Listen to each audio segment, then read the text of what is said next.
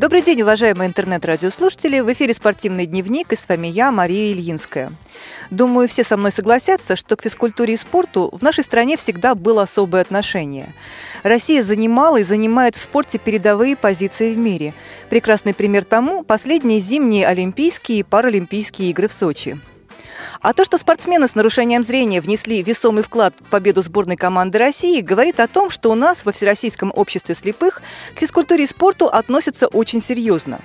В каждом региональном отделении ВОЗ постоянно проходят всевозможные турниры, комплексные соревнования, фестивали, мастер-классы по различным видам спорта и многое-многое другое. О том, как обстоят дела с физкультурой и спортом в Москве, нам сегодня расскажет заместитель председателя Московской городской организации ВОЗ Антон Викторович Федотов. Добрый день. Добрый день. Антон Викторович, мы с вами регулярно встречаемся на спортивных площадках КСРК, когда вы здесь проводите турниры. Но я полагаю, что это только небольшая часть вашей работы. Расскажите, пожалуйста, о том, как выглядит в целом физкультурно-спортивная работа в Москве. Ведь Московская городская организация объединяет различные хозяйственные общества, местные организации в округах, и в них наверняка проходят какие-то мероприятия, связанные со спортом.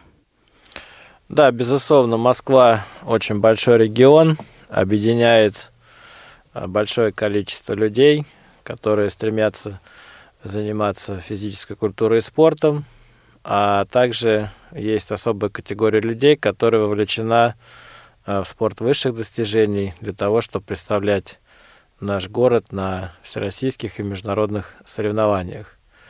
Действительно, мы в КСРК проводим э, мероприятия спортивные, Э, так как мы работаем совместно с Департаментом физической культуры и спорта. У нас есть э, свой календарный план по спортивно-массовой работе. И на основании этого плана э, мы проводим такие мероприятия, как соревнования по голболу, по футзалу, турболу, пауэрлифтингу, шахматам и шашкам. И эти соревнования, да, еще раз повторюсь, мы проводим в рамках КСРК, потому что здесь доступны спортивные объекты, население наше московское знает КСРК, как сюда добраться, он достаточно доступен с точки зрения транспортной развязки. Поэтому максимальное количество мероприятий мы проводим здесь. Помимо КСРК мы проводим мероприятия на базе школы-интернат номер один для слепых детей. А там мы проводим футбол. Также у нас последние несколько лет существует такой проект совместно с Департаментом физкультуры и спорта, как межокружная спартакиада «Мир равных возможностей».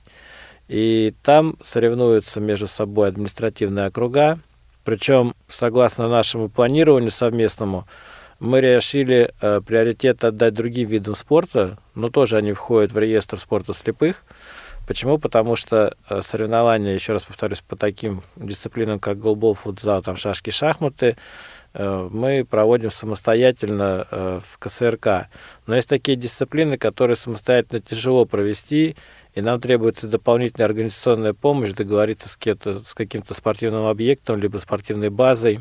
И благодаря округам и благодаря департаменту мы проводим э, соревнования и по плаванию, и по лыжным гонкам в этом году провели, по легкой атлетике.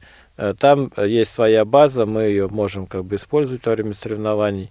Э, вот таким вот способом мы сделали некую такую диверсификацию совместно с департаментом.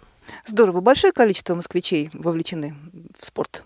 Ну, вы знаете, немножко вот статистический момент тут погрешность существует. Почему? Потому что мы отчитываемся, э, предположим, сколько у нас спортсменов за год участвует в соревнованиях, получаем определенную цифру, но это порядка 600-700 человек.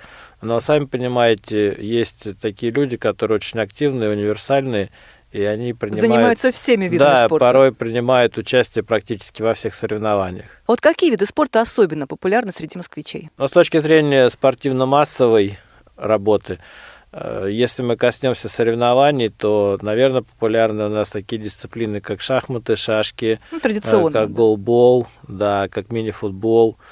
А с точки зрения занятий физической культуры и спорта, Э, сегодня достаточно популярны такие дисциплины, как оздоровительное плавание, потому что благодаря э, программе правительства Москвы «Спорт э, Москвы-4» на 2012-2016 год строятся физкультурно-оздоровительные комплексы, строятся бассейны, и мы добились того, что люди с инвалидностью посещают эти э, спортивные сооружения либо бесплатно, либо при очень серьезной скидке. И там они занимаются именно оздоровительными мероприятиями, плавание, либо там фитнес, э, либо там какая-то элементарная гимнастика спортивная. Вот в таком формате. Какие самые интересные физкультурно-спортивные события этого года вы можете отметить? Что у вас прошло, что-то интересное будет впереди? Куда можно прийти поболеть за наших ребят? Мы каждый, ну не каждый год, конечно, но стараемся э, каждый год, да, внедрять что-то новое. Вот, э, например, в прошлом году мы провели турнир по плаванию и по легкой атлетике среди округов. В этом году мы провели первый раз за много лет соревнования по лыжным гонкам. Также проводим турниры, посвященные 90-летию МГУ ВОЗ, которые мы недавно отметили. Мы проводили соревнования по голболу, были команды из Москвы, из Московской области, было телевидение, которое этот турнир освещало. Планируется проведение турнира по футболу слепых 5 на 5 Э, скорее всего, в конце мая, и мы его будем, э, наверное, проводить совместно с Русской Православной Церковью, Кубок Патриарха. Сейчас мы ведем переговоры.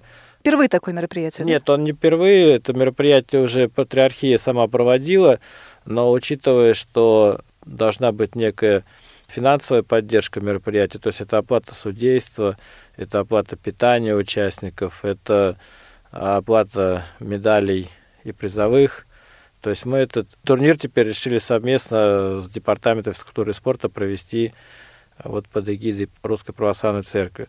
И мы планируем, что к нам приедут участники с э, российских городов. То есть он открытый турнир, да, не он будет открытый турнир, да. Более того, мы ожидаем представителей команд из СНГ и, может быть, даже из Греции, потому что Греция тоже ну, православная ну, страна.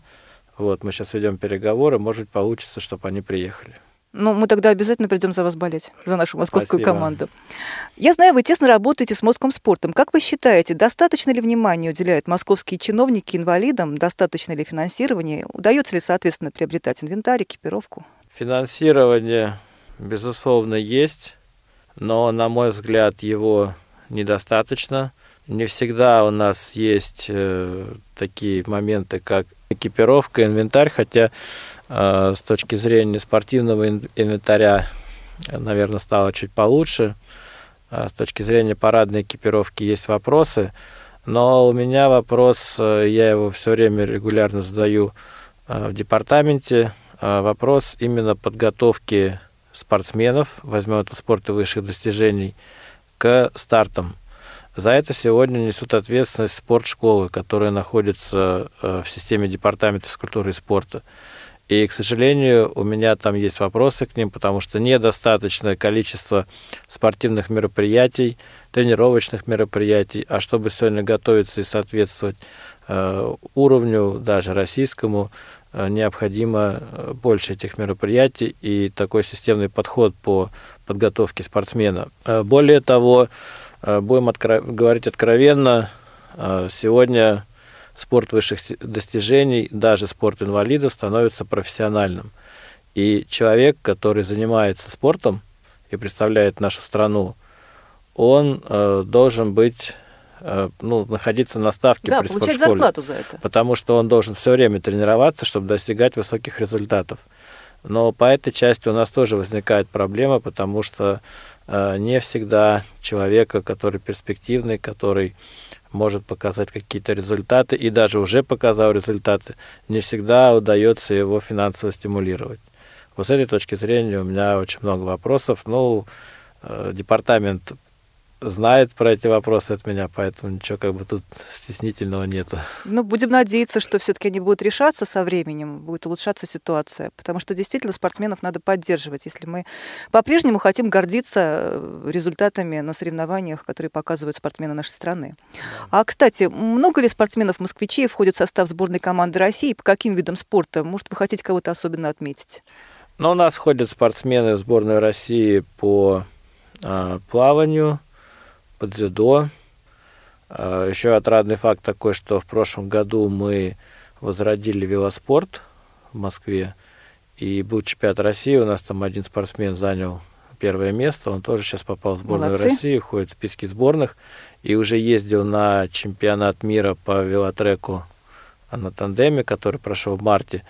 И его экипаж занял девятое место. Это из, неплохо, наверное. Из 30 участников. Да, это хороший результат учитывая, на самом деле. Да, учитывая, что они, в принципе, тренируются меньше года, и то, что велосипеды пока еще старые. Мы сейчас предпринимаем все попытки, чтобы департамент закупил новые велосипеды, более современные. И я думаю, если этот процесс у нас пойдет дальше, они в шестерку, в пятерку должны будут попадать. Это ну, нормально. Ну, здорово, потому что я знаю, что вот велотандем, он достаточно дорогой вообще сам Да, по себе. да. Сопоставим со стоимостью иногда чуть ли не автомобиля. Упакованный трековый велотандем, э, мне рассказали, стоит около 8 тысяч евро сегодня. То есть по курсу пересчитывайте, Понятно. что мы Да, получаем. они дешевые, разумеется, сами спортсмены такое приобрести себе не могут, это однозначно. Это если мы говорим о том, что люди вынуждены для участия в соревнованиях сами покупать себе экипировку, например. Это нереально Да. просто. Это просто нереально. А это касается большого спорта. А вот, например, когда вы упомянули лыжные гонки, люди приходят со своими лыжами? Или как А по-разному. Мы проводили соревнования. В принципе, у людей была возможность приехать и без лыж, потому что мы проводили на базе э, лыжной базы. И они предоставили инвентарь, видимо. А, Да, они предоставили, но некоторые люди, которые так более углубленно, будем говорить, занимаются вот этим оздоровительным лыжным спортом, они приехали со своими лыжами, со своими ботинками, ну как уже привычные к своему инвентарю, поэтому и выступали. Соответственно, соответственно, хорошо, да. Причем, что какой плюс этих спартакиад, что там э, есть э, различные возрастные категории, и мы на этих спартакиадах видим и молодежь, и э, более старшее поколение.